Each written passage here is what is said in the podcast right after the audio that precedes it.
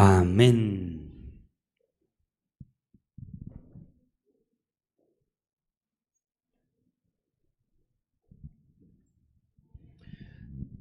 Yo titulé esta prédica hoy, ya le puse el título, traduciendo en positivo. Dígale que está al lado, traduciendo en positivo.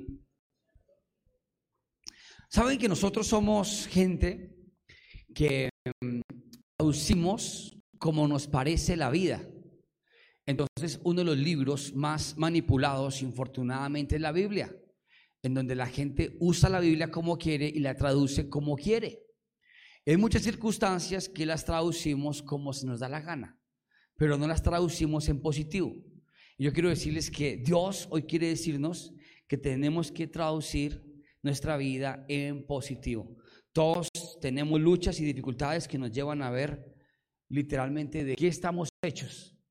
Entonces, yo hoy en día puedo decir que los procesos de la vida, los, momentos difíciles, son creados y provocados por Dios para sacar de uno lo mejor. Entonces, la pregunta es, cuando viene un problema, una dificultad a tu vida, ¿tú cómo traduces eso? ¿Tú cómo conviertes tu estado eh, negativo en positivo? Bueno, vamos a ir a la palabra de Dios. Eh, vamos al libro de Crónicas, primera de Crónicas, capítulo 12, verso 1. Antes de entrar en esta palabra, quiero decirles que le pedí a Dios que me hablara, que me hablara a mí primero. Yo le dije, Dios, es que, a ver, pasa algo. Una cosa es usted decirle a Dios, Dios, dame palabra para decirle a ellos. ¿Sí me hago entender? Otra es decir, Dios, háblame a mí para hablarle a ellos.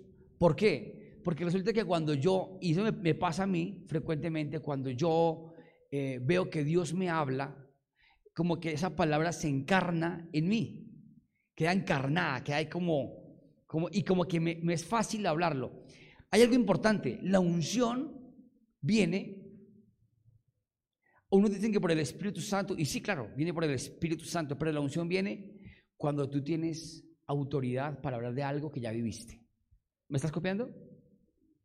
Entonces, si a mí me ponen a hablar de, de no sé, de cómo Em, una experiencia en China. Yo no puedo predicar de eso porque yo no, he vivido en China ni he ido a China. ¿Sí, me hago entender? Pero eso es algo que es importante porque aquí Dios me habló algo a mí personalmente y ahora yo puedo decirlo. Y fue instantáneo. O sea, que yo quiero decirle que a mí me impactó y como me impactó, lo traduje y le dije a Dios, permíteme decirle esto a la iglesia. Tenía otra palabra y Dios me la cambió. Y yo como que se borró y vino otra palabra. Pero Dios me, me, me dio algo maravilloso. Ya les digo, ustedes van a leer el verso y, se dar cuenta que esto es histórico, esto es de crónicas. Primera Crónicas, capítulo 12, verso 1. Dice, estos son los que vinieron a David en Ciclag, estando él aún encerrado por causa de Saúl, hijo de Cis, y eran de los valientes que le ayudaban en la guerra. Estaban armados de arcos y usaban de ambas manos para tirar piedras con ondas y saetas con arco.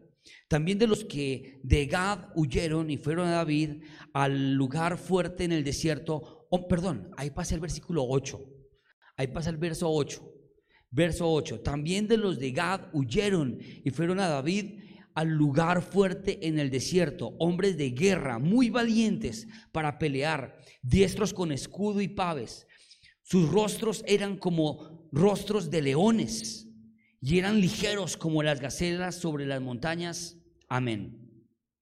Fíjense que en este verso, cuando hablamos de traducir en positivo, traducir en positivo, aquí quiero hablar de alguien, pero ustedes van a decir, ay, ya me sé la historia de David. No, les voy a contar de David un poquito, pero vamos a hablar de los que no han sido eh, predicados, de los discípulos de David.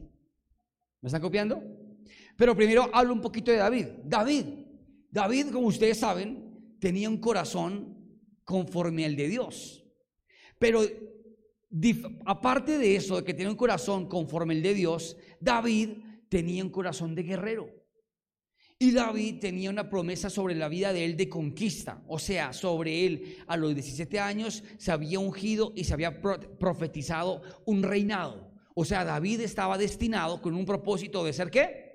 Rey. ¿De ser qué? Rey. Iba a ser rey. Pero David cometió muchos errores. Y no errores, horrores cometió. Entonces como que cada vez se distanciaba más esa oportunidad de ser rey. Pero la palabra que Dios había puesto sobre él lo estaba carcomiendo, lo estaba como siguiendo, persiguiendo. Y entonces ya la gente, cuando él salía a guerrear, porque era un guerrero y mataba a los gigantes, la gente gritaba más el nombre de David que el de Saúl. Y David tenía un talento impresionante con la arpa. Él ministraba tanto que cuando Saúl era poseído y atacado por demonios, la única manera para él poder encontrar paz era por David. O sea, David era ungido por Dios con propósito y con llamado a ser rey, pero andaba distraído. ¿Cómo andaba David? Distraído, estaba distraído. yo no sé si te ha pasado a ti que te distraes de tu propósito y comienzas a olvidarte de él. Y pasan años y como que tú dices, no, yo ya no. Ya como que definitivamente eso de servir en la iglesia como que conmigo no va. No, ya no, no pasa nada. David, oigan esto, David lo seguía persiguiendo el propósito. Y David no renunció a él. David siguió luchando por el propósito que Dios le había dado. Pero en una de esas, Saúl se encuentra amenazado e intimidado por David y comienza a crear una emboscada para perseguir y matar a, David. Y resulta que David huye a un lugar llamado la cueva de Adulam. Y saben que en esa cueva de Adulam hay características que pues dicen, ay, ya sabía, no importa, quiero volver a decirle. Estaban los endeudados, los deprimidos, y los amargados de espíritu en la cueva de Adulam. Cuando llega David, yo creo que David entra en la cueva de Adulam cuando estaban todos los reportados en data crédito, todos los con problemas de ataque de pánico y ansiedad, lo de hoy en día, y los estresados. Ahí estaban todos ellos. ¿Saben? Hoy quiero decirles que esta es la cueva de Adulam. Amén. Si usted vino aquí con la expectativa de que esta es la mejor iglesia, de que aquí no cometemos errores, te puedes ir. Salte. Porque aquí vienen todos los imperfectos, cargados, dolidos, endeudados, enchicharronados. Usted no se da cuenta que que está al lado puede ser un exconvicto, mírelo ahí, tiene cara de... Pero aquí, aquí no están los perfectos, no están los santos, están los que necesitan de Dios los humanos, los de carne y hueso, los que cometen errores. Mire que está dígale, yo sí veía como pintañero en su rostro. Y saben, esa es, esa era la característica del lugar de la cueva de Adulam, donde es introducido David. Pero David cuando entra ahí, David tradujo todo eso en positivo. Entonces ustedes ven que David sale de ese lugar en victoria, porque tradujo todo en positivo. Porque las circunstancias difíciles las tradujo en positivo. Las ratas huyen, los guerreros no. Tú ves errores en la iglesia, es la oportunidad tuya para construir. ¿Me copias? Y no para decir, me voy, porque es que en la iglesia de allí el baño es más chévere. Tiene sensor. Uno levanta las nalgas y ya bota el agua. Ay, tan chévere. Acá no, acá usted, acá usted le pasa diferente. Usted baja la cisterna, no baja. Usted se pone a orar. Señor Dios, papito, no me dejes vergüenza. Pero tenemos que traducir todo en positivo. Y era lo que podemos destacar de David. Que David, su vida, sus momentos difíciles, los tradujo en positivo. Comenzó a cambiar su estilo de vida. Porque cuando él sale de ahí, sale ya no con todos los endeudados. Seguramente ellos seguían endeudados, seguían la misma deuda, seguían embalados. Pero salieron armados hasta los dientes, salieron... Eh, eh, y, miren, lo, que, lo que dice la palabra de Dios. Dice, estos son los que vinieron a David en Ciclaja, aún estando él encerrado, encerrado. ¿Cómo estaba él? Entonces hay gente que dice, no, pastor, estoy encerrado, que tengo una tos, no puedo moverme. No se encierre, salga. David no se quedó encerrado, se movió. Para mí no existen las excusas. Y lo sabe mi equipo de alabanza, lo sabe mi esposa, mis hijos, todos lo saben. Que, ay, es que se me dice me con gripita. Y yo, ay, no aspirin.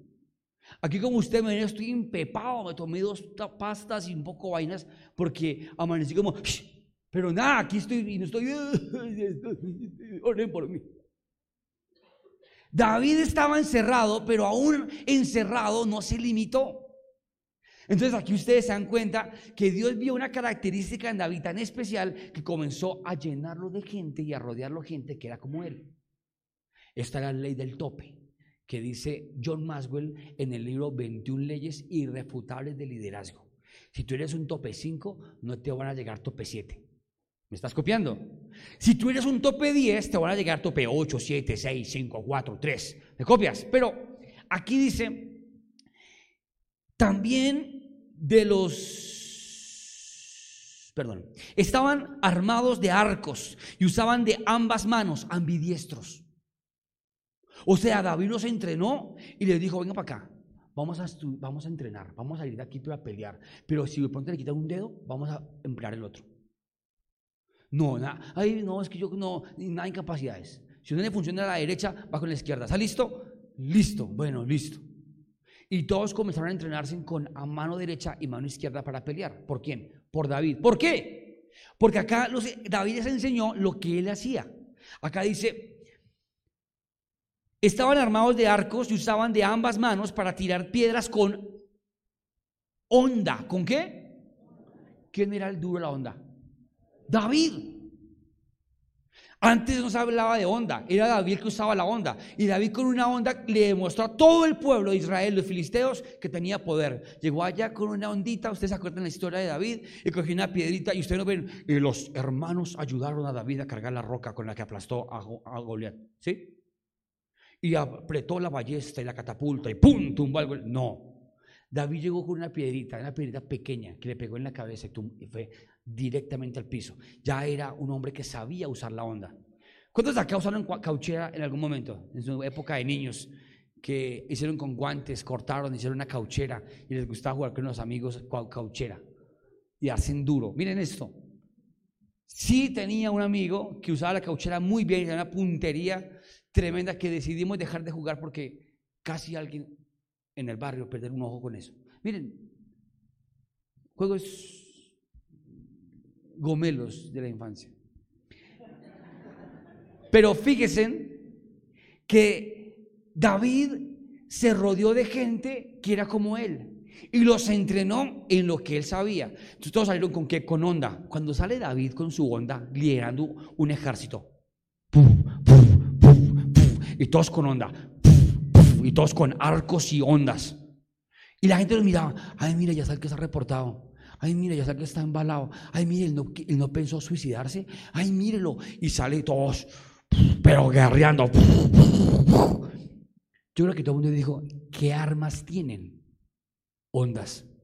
Ondas, no. ¿Quién es el duro de la onda? David.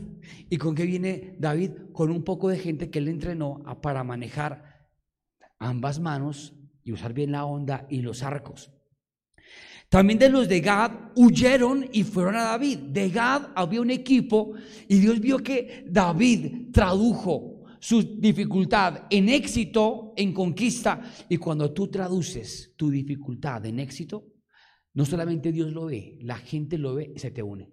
Porque la gente quiere unirse a los exitosos, no a los perdedores. ¿Me están copiando? A mí a veces me mandan los reels, miramos fotos y me ponen fotos de la gente así. No, esas fotos, pónganselas a otra iglesia. Aquí no, aquí quiero que la gente contenta. Porque la gente quiere venir a donde la pasan bien, ¿verdad? Pero fíjense en que viene ese ejército.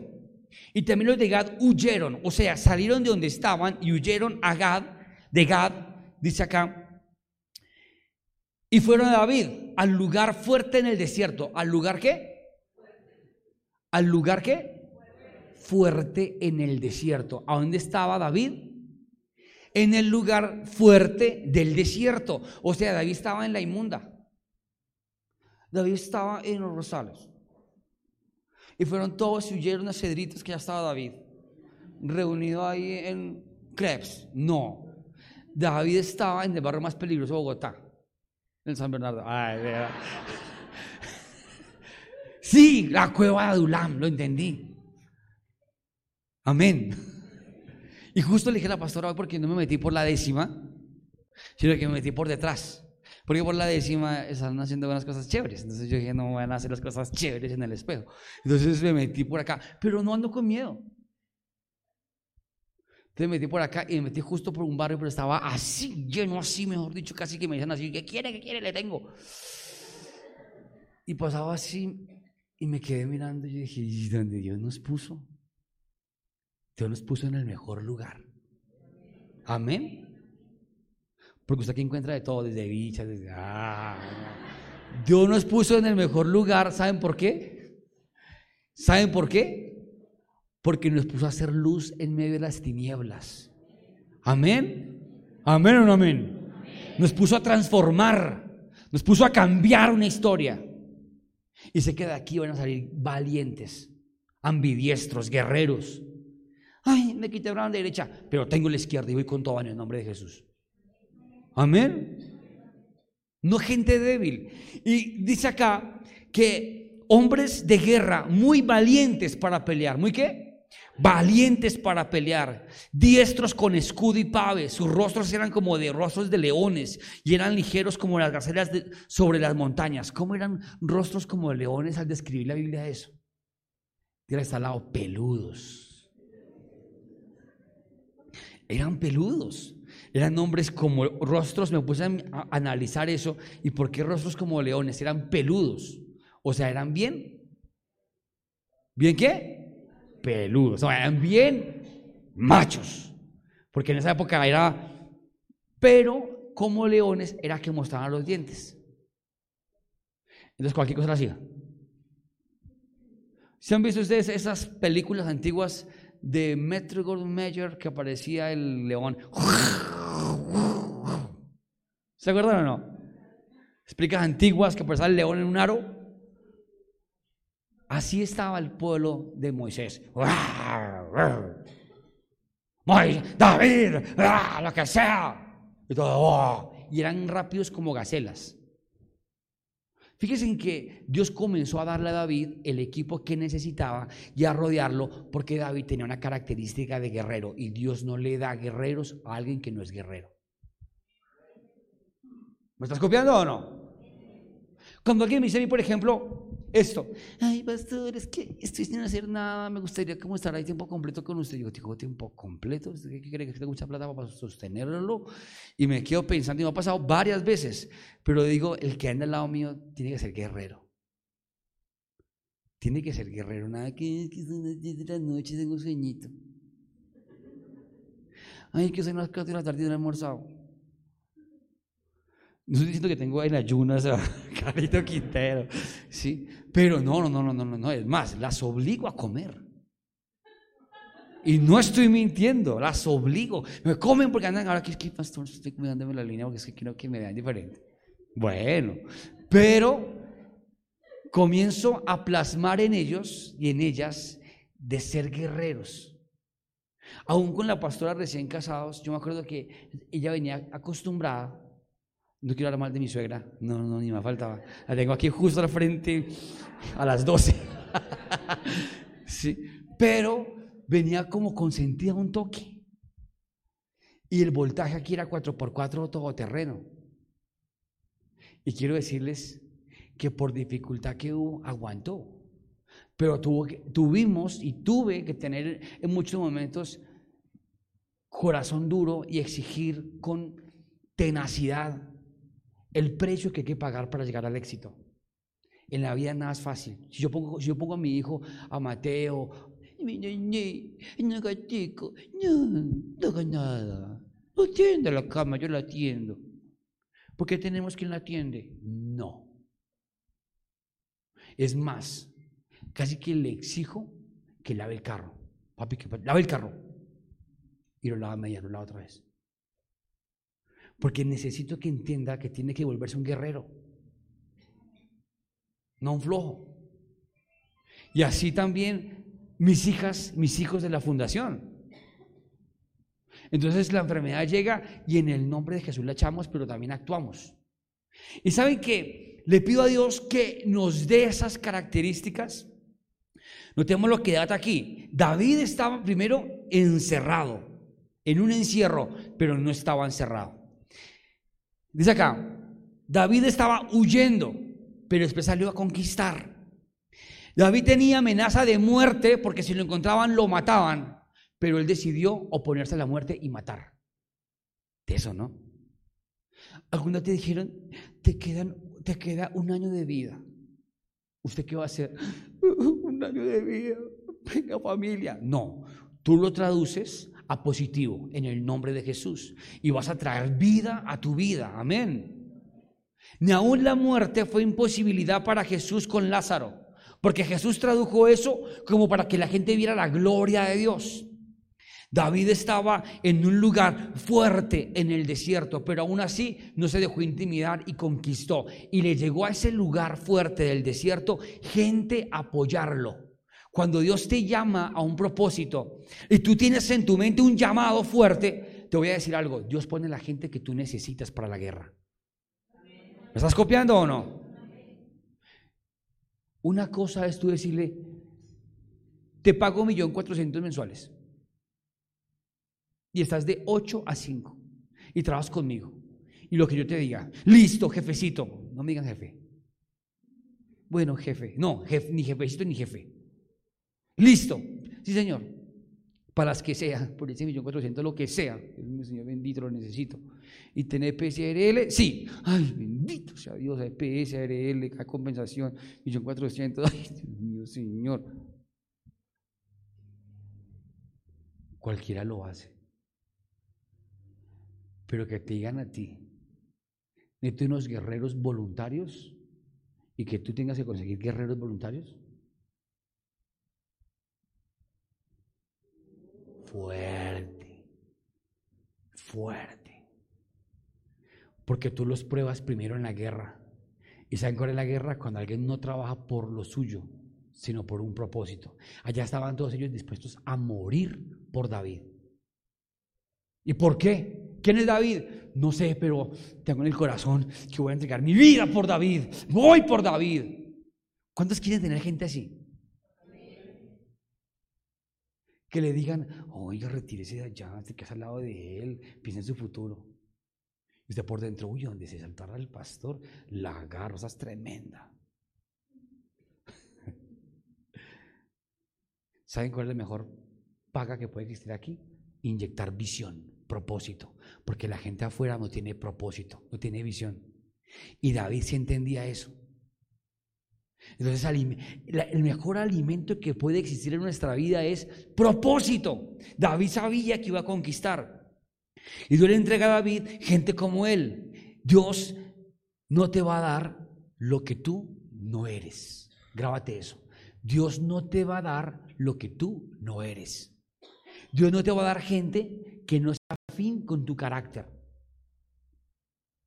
Cuando yo miro que me dicen a mí, a veces, me dicen a mí, pastores, que eso va a la revea a esa persona. Lo que no saben es que está haciendo mi trabajo sucio. Está haciendo cara de león. Y saben, eso tiene que ver con lo que Dios te quiere entregar. Dios te quiere entregar un propósito en tu vida. Pero Dios también te quiere entregar gente. Te quiere entregar equipo. Y de pronto tú dices, ven, yo no entiendo eso de esta predicación de hoy, pero es que hoy te quiero decir algo. Estos hombres que rodearon a David, que casi no hablan de ellos, fueron hombres que tuvieron características únicas, características relevantes. Los valientes, los valientes de David se llamaban, se llamaban, ¿sí? Y haciéndole honor a su nombre, eran hombres muy que valientes. ¿Qué eran ellos? Valientes. Y la Biblia lo describe muchas veces. Y es lo que Dios quiere que tú seas con la visión. Es lo que Dios quiere que tú seas con tu propósito, con tu sueño, valiente.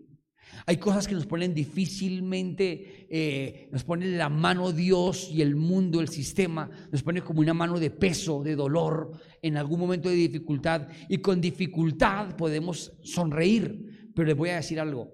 La mano de Dios es puesta para nosotros, para formar en nosotros valentía. Dios quiere que tú saques y desarrolles la valentía que Él tiene, porque tú eres hijo de Dios. ¿Y qué es valiente? ¿Qué es valiente? Por ahí encontré unos significados. Le leo dos. Valiente, significado, que actúa con valor y determinación ante circunstancias y situaciones arriesgadas o difíciles. ¿Tú eres valiente o tú evitas las situaciones difíciles? Acá dice, que actúa con valor y determinación ante situaciones arriesgadas y difíciles. Hay circunstancias difíciles, por ejemplo, empezar una empresa. Eso será arriesgado. Pero hay gente que se queda toda la vida soñando crear una empresa, pero no la crea por temor de soltar. Casarse. Uy, no, no, no, se pasó muy heavy. Yo no me arriesgo, yo así nomás, así nomás suavecito ahí, sin riesgo. Si de pronto pasa algo malo, pues ya, no nos casamos. ¿Eso es ser arriesgado y valiente? No. Eh, pastor, yo vengo a la iglesia, pero a mí no me convoque a nada. No, a mí no me convoque a nada, por, no, no me convoque porque es que eso es mucho compromiso.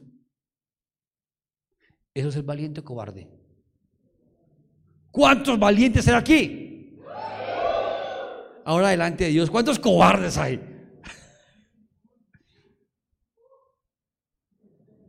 Y creen que nosotros somos los cobardes. Cuando hacer esto es de valentía. Meternos en circunstancias difíciles y de riesgo y tener valor. Otra descripción. ¿Quién es capaz de hacer cosas peligrosas sin miedo? ¿Quién es capaz de hacer cosas peligrosas sin miedo? Que logra vencer sus temores y actúa con decisión y firmeza. Ese es un valiente. Y los valientes de David ya estaban dispuestos. Yo creo que la novia cuando vio que salió su novio de la cueva Ulam y lo vio todo armado así con arcos, con onda y bien vestido, yo que lo miro, mi amor, saliste de ese encierro, de esa depresión, ven y te doy la demostración de amor. Cállate, yo voy a morir por, la, por, el, por David. ¿ah? No murió por mí, sí por ese. Ellos salieron dispuestos a morir. Sí, anoche, antenoche, tuve un sueño. Soñé que había entrado Colombia en guerra. Y soñé que yo tenía unos contactos y me dijeron, venga aquí para un batallón y esté aquí con su familia blindado. Y yo estaba ahí ya. Pero yo le dije a los soldados y a ellos les dije, yo no quiero quedarme sin hacer nada. Yo quiero hacer algo. ¿Pero qué? No, alguna cosa, no sé, lo que sea. Nada me queda grande, hágalo. Yo quiero, en el sueño. Y, no sé si me dieron un arma, pero me sentí seguro, me dieron algo ahí. Entonces yo comenzaba a andar en medio del, batallón y yo miraba y todo, y yo veía las bombas. Yo, Dios mío, y yo entré a un lugar donde estaba mi familia ahí, ellos ahí todos como arrinconados, como escondidos. Dios mío, y alguien me dijo, el primer lugar que van a atacar es este. Aquí usted no está seguro. Si usted es inteligente, váyase o a menos que usted quiera pelear por la, por, por la patria, por el país, y está dispuesto a morir por, por la ciudad, por todo, y coger un arma y yo dije, me voy. Cogí un carrito y me fui. No, no, no, así, fue, no voy a mentir. No, no voy a mentir. Mi sueño fue que yo huí. ¿sí? Cogí el carro y huí. Y me fui con la familia y dije, aquí no vamos a morir.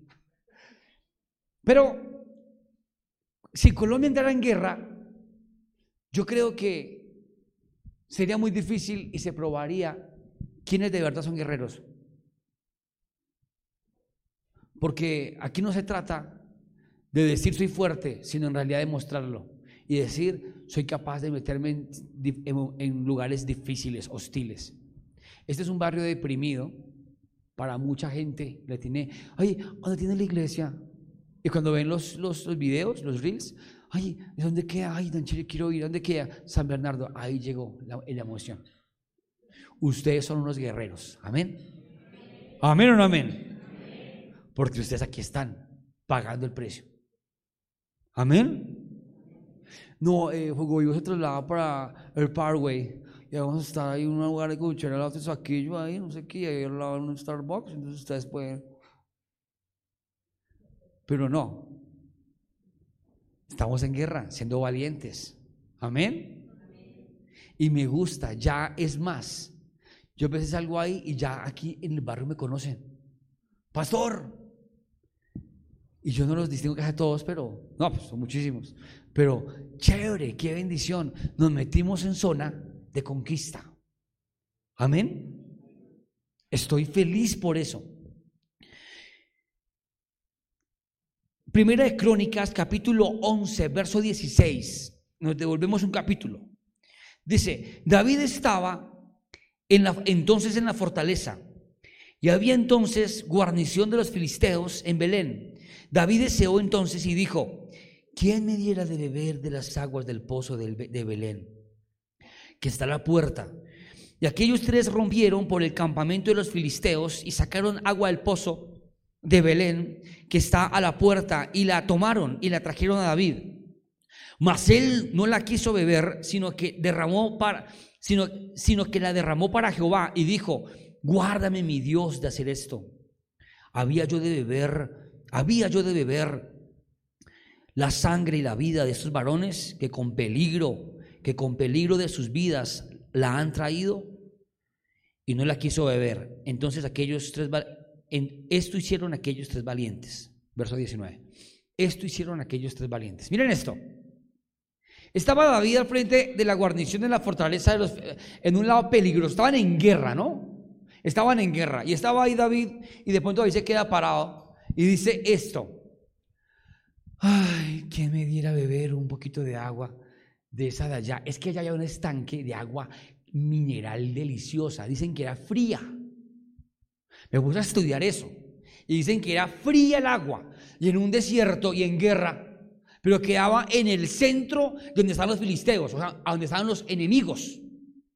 O sea, eso era berraco ir allá. Pero ahí se queda así, con todos sus valientes, todos armados. Y David, pues. Y siempre al lado de David estaba el equipo que lo, que lo amaba. Eh, David, y firme.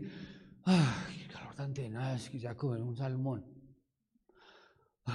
Quiero tomar una agüita así deliciosa del estanque allá. Pero no, eso es heavy. ¿Sí? Y los tres hombres se miraron. Vamos. Callados, David no se enteró. Listo, ya una. Salieron los tres y se metieron en zona de guerra. Y eran guerreros. Dice la Biblia, y hasta que le leo un poquito de eso, que ellos sabían hasta otros idiomas. O sea, Dios, los preparó tanto para rodear a David que eran entrenados en todo. Y se fueron allá, hicieron milicia, miraron todo, se metieron, llegaron, pum, el agua lo cogieron, salieron de allá común y corriente y ya. y todos, yo creo que era más de uno. Dijeron, ¿por qué no avisaron para yo también? Mm, hubiéramos sido hartos, pero ellos tres fueron. David, y David la dio. No, porque hicieron eso. Cogió el agua. Señor, mira esta ofrenda para ti. Le regó el agua al Señor. Y todos, uy, esa agua vale un billete y vale. Jamás, Dios, líbrame de tomar de esa agua, que es como si tomara la sangre de ustedes. Ustedes pudieron haber muerto allá por traer esta agua para mí. Tremendos, venga para acá. Tremendos guerreros. Tremendo, ¿no? O sea, unos guerreros rodeaban a David que tenían unas características de valor y valentía que no tenían precio, que daban la milla extra, tenían códigos de entrega que abnegaban sin límite su servicio. ¿Así eres tú? No, tenemos pensamiento de empleados. Hasta las 5 de la tarde trabajamos. A las 5 y 10 no pago ni un bombillo en la empresa. ¿Sí? ¿Quiénes tienen aquí mente de guerreros? De empleados. Un guerrero, un guerrero da la milla extra, pone su vida por la visión, por la causa. Mete su vida en riesgo y en peligro por llevar a cabo algo. Eso es un valiente. ¿Saben qué tenían ellos? Tenían códigos de lealtad e iniciativa. estaban dispuestos a todo. Y quiero decirles algo que la iglesia de hoy en día tiene que levantarse con esos códigos. Códigos de guerra, códigos de servicio, códigos de dar la milla extra, códigos de pagar el precio. Hacer parte de alabanza no solamente tocar aquí y tocar el sábado, sino el viernes trasnochar ensayando y tras del hecho pagar el ensayo, ¿no? Y lo pagamos. Tuve antes unos discípulos de alabanza que me decían, pastor, tenemos un problema, lo cual la iglesia tiene que pagar el ensayo. Y yo dije, la iglesia tiene que pagar el ensayo. La iglesia tiene que pagar el... Sí, porque nosotros somos gente, y hablaban así. Eh, como músicos estudiamos para eso, entonces tenemos que vivir de esto. Y aparte se le tiene que pagarnos un sueldo. Y yo, iglesia, pagar sueldo, pagar ensayo. ¿Sabes qué hice? Y aquí hay unos músicos testigos. Sí, de una, vamos a hacerlo. Y se levantó uno de ellos y me dijo, pastor, no haga tal cosa. Por acá venimos todos a servirle a Dios. Y usted tiene que pagar un precio. Cuando la iglesia esté en punto de equilibrio, puede hacerlo. Pero en este momento, pastor, yo sé que usted no puede hacerlo. Yo dije, pero yo lo voy a hacer. Y me llené de osadía y llegó el ensayo y yo pagué el ensayo. Y a los ocho días pagué el ensayo. Y a los quince días ya estaba como apretado. Yo, Dios mío, Me estaban costando los, los discípulos de la alabanza. ¿Y sabe qué hizo Dios? Los sacó de la iglesia. Porque es que Dios no necesita débiles, necesita guerreros. Amén. Staff, ¿qué debería ser? ¿Cuántos trajeron aquí su carro? Date la mano. Bata la mano, los que trajeron un carro. A ver, bata la mano. Esta debería tener una hidrolavadora a presión. Y parte del servicio, lavar el carro bien lindo. Que se viene a la iglesia y se va con el carro, su carro. Y un papelito como cuando va uno a una lavandería que le ponen ahí para que apagan los pies, que diga, amamos servir. Y que le digan, miren la propina. No, no, no, no, eso es para el Señor. No, no, no, Ah, ah, ah, ah, esto es para el Señor. Cuando dicen amén? Aún con la bicicleta y con la moto. Cuando dicen amén? Se diga, la dejo bien sucia porque el domingo me la Pero debería ser así el servicio para Dios. Y e, ellos fueron entrenados para darlo todo. No preguntaban, lo hacían. Qué impresionante. Si tú tienes esos códigos de guerra, tú eres exitoso. Primera Crónicas, capítulo 12, verso 32. Dice, de los hijos de Isaacar, 200 principales, entendidos en los tiempos, dice ahí, y que sabían lo que Israel debía hacer, cuyo dicho seguían todos sus hermanos. ¿Saben que eran ellos también? Hombres entendidos. ¿Hombres qué? Hombres valientes, hombres leales, Hombres valientes y leales y hombres entendidos. ¿Saben? Debemos ser entendidos. Acá dice que eran hombres valientes, entendidos en los tiempos. ¿Y qué significa? Y me puse a estudiar un poquito qué es entendido en los tiempos. Que entienden los momentos y las circunstancias. Que saben moverse, que eran polifacéticos. Porque claro, iban a entrar a diferentes lugares y ellos los ponían eh, David, un digo, este lugar tiene una costumbre. La costumbre de aquí es acosarse a las 8 de la noche y hacen esto, esto, esto, esto. Entonces ellos no hacen esto. Hablan este idioma, hacen esto y les gusta comer esto. Entendían todos los tiempos. Entonces, ¿qué hacemos? Hagan esto. Y acá dice, cuyo dicho seguían todos sus hermanos y que sabían lo que Israel debía hacer. Necesitamos en la iglesia gente que entienda los tiempos. Amén.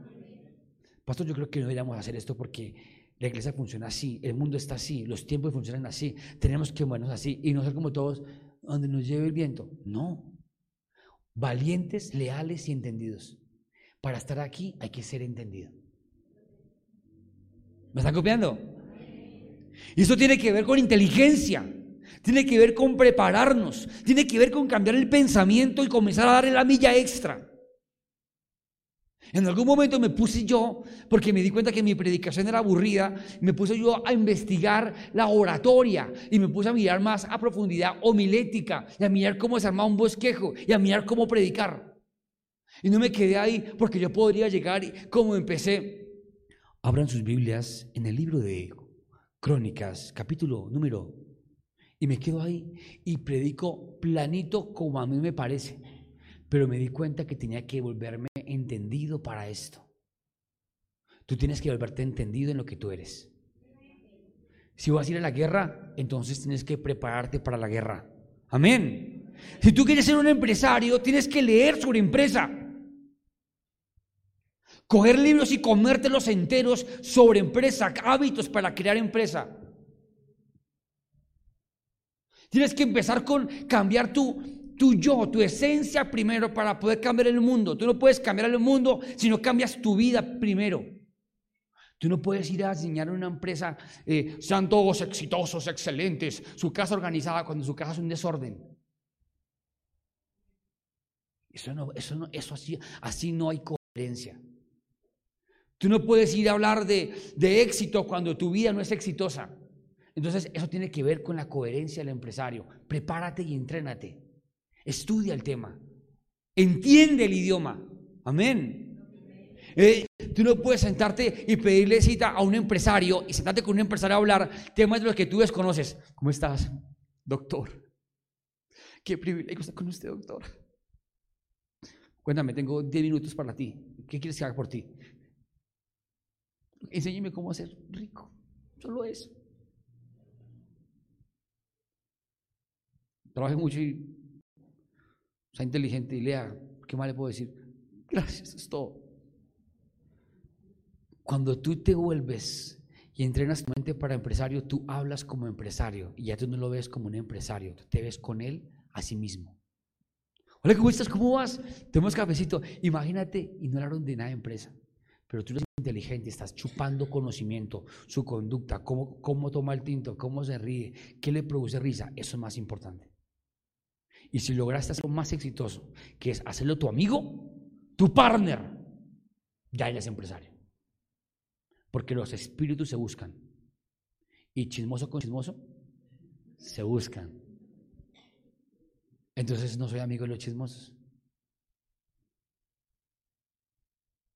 Y fíjense que eso tiene que ver con prepararnos para la guerra.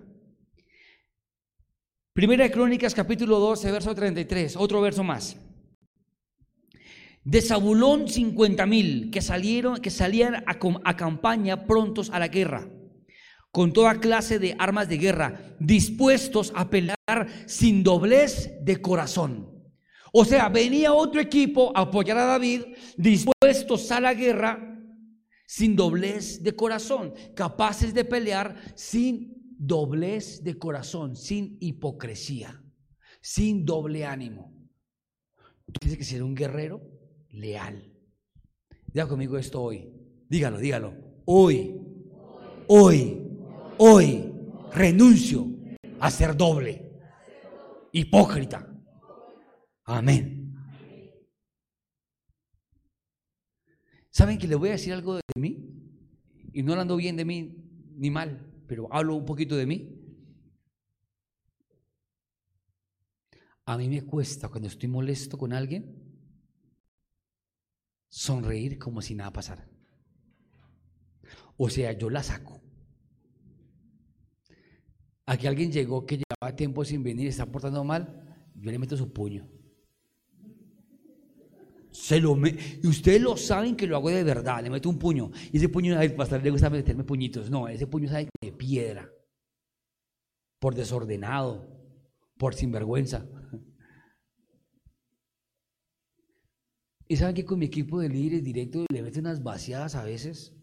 Les hablo re duro. Que ya llegaron unos tarde a la reunión y casi los echo. Y los que estaban conectados online, todos estaban sentados, les dije, para la próxima ni vengan, váyase. 30 minutos de retraso. Y apenas,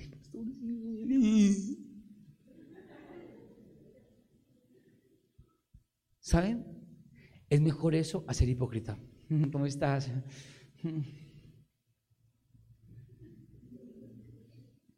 No, es mejor ser sincero. Voy con la gente que es sincera. Voy con la gente que le doy piedra. Venga, estoy bravo con usted. No me aguanto, estoy bravo. Desahógese. Y vamos a trabajar en la guerra sin doblez de corazón, sin doble ánimo, sin hipocresía, con sinceridad. Amén. Dios necesita guerreros así. Pastor, es que me cuesta venir a la iglesia. Vivo allá dos cuadras, pero me cuesta. Dígalo la verdad. Es mejor. ¿Y sabe cuál es el problema de la gente? Que se calla las cosas y usted las calla y se las calla y dice, es que yo prefiero callar. Porque el que calla es sabio. Sí, eso es la palabra de Dios. Pero callando, callando y callando, algún día explota y sale la peor versión suya. Sale toda esa bacteria, todo ese pus.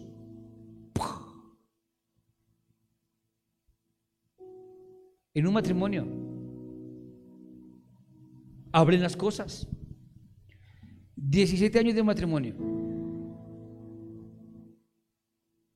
Nuestras peleas no pasan de un día para otro, ni de horas.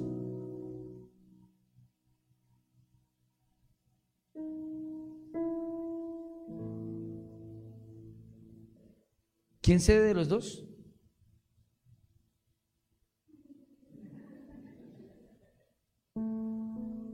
Ella. Y yo. Hay veces yo, hay veces ella. Pero en nuestros códigos las peleas no existen. Y somos sinceros. Nos decimos las cosas. No estamos con cosas tapadas. Porque en la guerra del matrimonio y de la familia no tiene que haber dobles de corazón. Y si no, no hay éxito. La Biblia dice que un reino dividido entre sí no prospera. Un reino, una guerra dividida no prospera. Tiene que haber unión. Y los guerreros de David, los valientes de David, eran hombres, oigan esto, apasionados por la visión. Por eso yo creo definitivamente que Dios va a levantar fuego vivo de manera tan sobrenatural. ¿Saben por qué? Porque fuego vivo no ha trabajado por números. Si pusiera fuera un aviso que dijera fuego vivo, ministerio, congrégate, reuniones, vendría harta gente que pasa en buses entre semana y harta gente que pasa en el día y entran. Porque hay mucha gente que llega a la iglesia por publicidad. Pero ¿sabe qué hemos estado haciendo todos estos años? Formando guerreros. Guerreros. Guerreros. Llamé a un equipo de columnas de líderes a la iglesia. Y comencé a darles duro. Y muchos se me han reventado, muchos. Pero los que se reventaron, como los que no, todavía hay oportunidad porque estamos en guerra. ¿Y saben? Es de pagar un precio. Yo creo que el día que Dios te entregue tus, eh, tus súbditos como se los entregó a David, tus empleados, tu equipo de trabajo, tú debes tener un corazón de guerrero para que ellos sean guerreros como tú. Si tú no eres guerrero, muy difícil te van a copiar. Muy difícilmente lo van a hacer. Y David tuvo una vida sobrenatural porque formó un equipo de guerreros y tradujo lo negativo en positivo. Oye esto, traduce tu circunstancia difícil en positivo. ¿Saben qué entendí? Y con esto cierro. Que la vida de los grandes, exitosos, empresarios y aún hombres de Dios tienen una característica particular. Lo dan todo lo dan todo. No es a medias, es todo. Por ejemplo, Rick Warren, el una vida con propósito, lo dio todo. Se esforzó. Y tiene un libro bestseller que todavía sigue circulando hace muchos años impreso. Pero es un hit. Y muchas empresas, colegios, universidades, iglesias lo hacen. ¿Por qué? Porque tiene un modelo. Un modelo hit de éxito. ¿Oyeron ustedes que Colgate es, fue creado por alguien cristiano, no? ¿Oyeron ustedes que Colgate significa, significa Colosenses, Gálatas, Tesalonicenses? ¿Lo oyeron, cierto? Falso. Yo creí lo mismo. dije, uy, Colgate, Colosenses, Gálatas, Tesalonicenses. No, se llamaba William Colgate. Entonces no fue que la mamá le dijo, pongámosle Colgate porque se llamaba Colosenses. No. William Colgate, siendo él un joven de campo, se encontró con un duro una dura vida, con lo duro de conseguir trabajo en la gran ciudad. Sin embargo, su fe en Dios lo ayudó a confiar en la búsqueda por superarse. William Colgate. Un día para protegerse de la lluvia, se refugió en una iglesia y escuchó cuando el predicador narraba la historia de Jacob. E hizo Jacob voto, dijo esto, e hizo Jacob voto diciendo, si fuere Dios conmigo y me guardare en medio de este viaje, en que voy y me diere pan para comer y vestido para vestir y si volvies y se volviera en paz a casa de mi padre Jehová será mi Dios.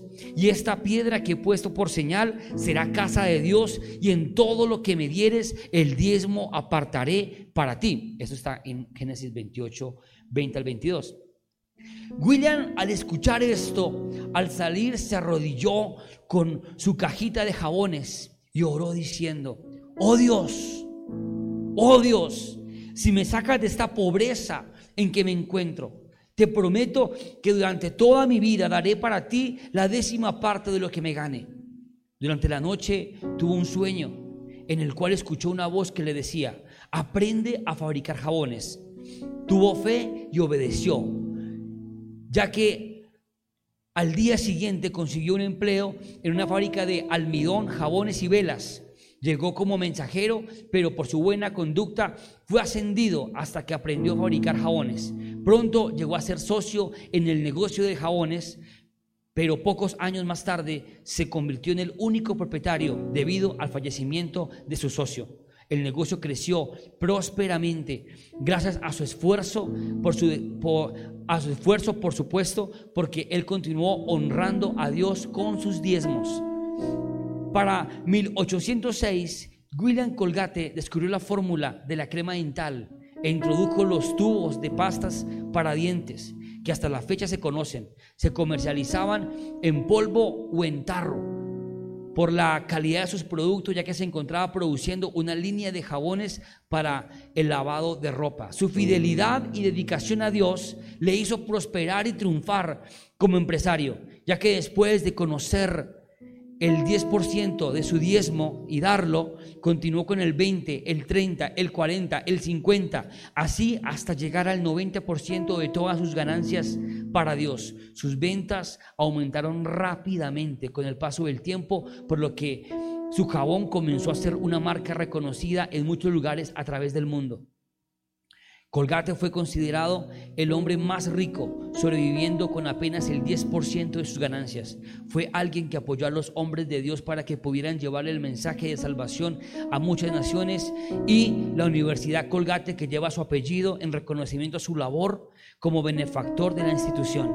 Además ayudó a organizar varias sociedades bíblicas, inclusive la Sociedad Bíblica Americana en 1816 y es un empresario que ya no está aquí con nosotros, pero que hizo algo bien y fue un guerrero. No fue un hombre que tuvo dinero, fue un hombre que le pidió a Dios que lo sacara de su pobreza, porque vivía en pobreza. Pero cuando Dios te quiere posicionar y te quiere levantar, te pone en el lugar correcto, a la hora correcta, te sube, te asciende y tumba al que tenga que tumbar para ponerte a ti como rey. Y no importaba la edad.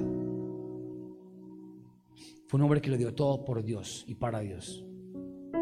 Igual que Rick Warren. Entonces, nunca te tiemble la mano de darle a Dios lo mejor.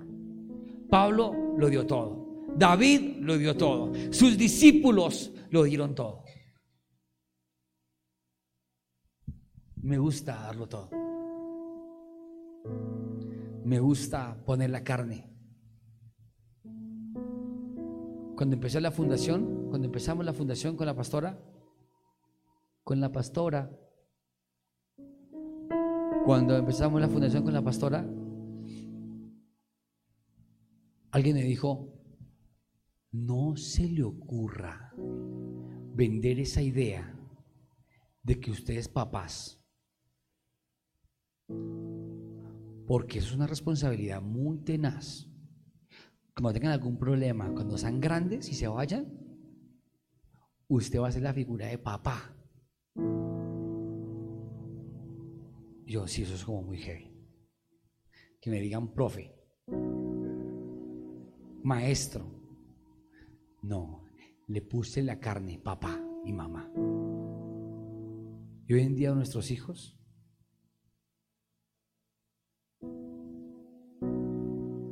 reconocen una paternidad y Dios los está levantando. Pusimos la carne. Hay unos acá que son marranos, que ponen la carne, pero hay otros que son gallinas que ponen el huevo. O sea, que tienen que huevo para servir.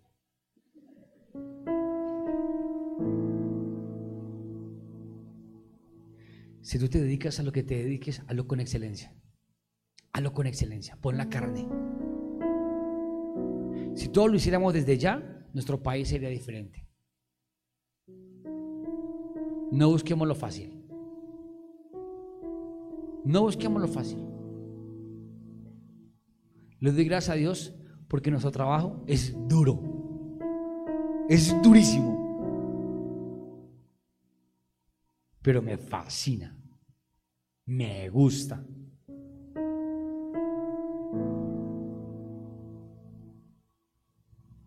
Sacar tres diarios para 14 de la fundación, para 5 de mi casa, para dos de acá con Charlie. El que entendió, entendió. No es fácil, pero les digo algo, me lo gozo. Y estoy dispuesto a seguir peleando y guerreando, sin doblez de corazón. Y les digo a ustedes, hoy Dios quiere poner la genética, el código de los valientes de David en ustedes. Si leen la Biblia y los textos que leímos, valientes, leales, entendidos, sin doblez de ánimo, arriesgaban sus vidas. Y este hombre, William Colgate, impresionante. en, una, en, una, en un diagnóstico, en algo que le dijeron, él dijo, me parece absurdo darle a Dios el 10 y yo ir con el 90. Dios tiene que tener el 90, yo ir con el 10. Y miró al cielo y le dijo, Dios, te dije que me prosperaras. Y Dios cumplió a su palabra. O sea que cuánto ganaba él, muchísimo, porque con el 10% era próspero, era, era millonario.